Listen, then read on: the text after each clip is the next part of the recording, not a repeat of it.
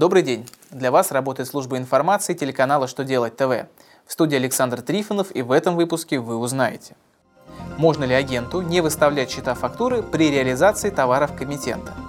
Какие изменения в расчете зарплаты ждут чиновников? Как предлагается определять размер уставного капитала застройщиков? Итак, о самом главном по порядку. По письменному согласию сторон сделки налогоплательщики могут не составлять счета фактуры в адрес неплательщиков НДС. Минфин разъяснил, что такой возможностью могут воспользоваться и посредники, реализующие товары принципала в рамках агентского договора. По письменному согласию сторон сделки, заключенному между поставщиком и агентом, счета фактуры могут не выставляться. При этом финансовое ведомство отметило, что у поставщика, подписывающего такое соглашение, нет необходимости контролировать налоговый статус покупателя. Налоговым кодексом такая обязанность не установлена.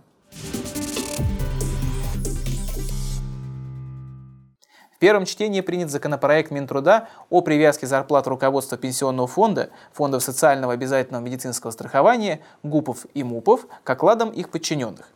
Планируется увольнять тех начальников, чей доход будет значительно выше управляемого ими коллектива. Все данные об оплате труда будут публиковаться в интернете. Таким образом, будет создан прозрачный механизм оплаты труда руководителей, их заместителей, главных бухгалтеров отдельных организаций. На данный момент такое правило начисления зарплат соблюдается в федеральных госучреждениях и на унитарных предприятиях, таких как больницы или вузы. Поправки в закон о долевом строительстве в новой редакции устанавливают требования к уставному капиталу застройщиков в зависимости от размера возводимого ими жилья. Соответствующие изменения планируется внести в законопроект ко второму чтению. Корректировки предлагает Минстрой.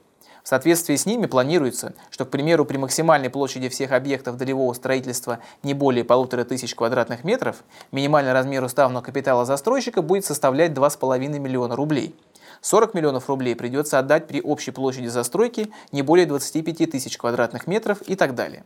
Изменения не позволят заниматься долевым строительством домов фирмам-однодневкам, созданным с исключительной целью обмана приобретателей жилья. На этом у меня вся информация. Я благодарю вас за внимание и до новых встреч.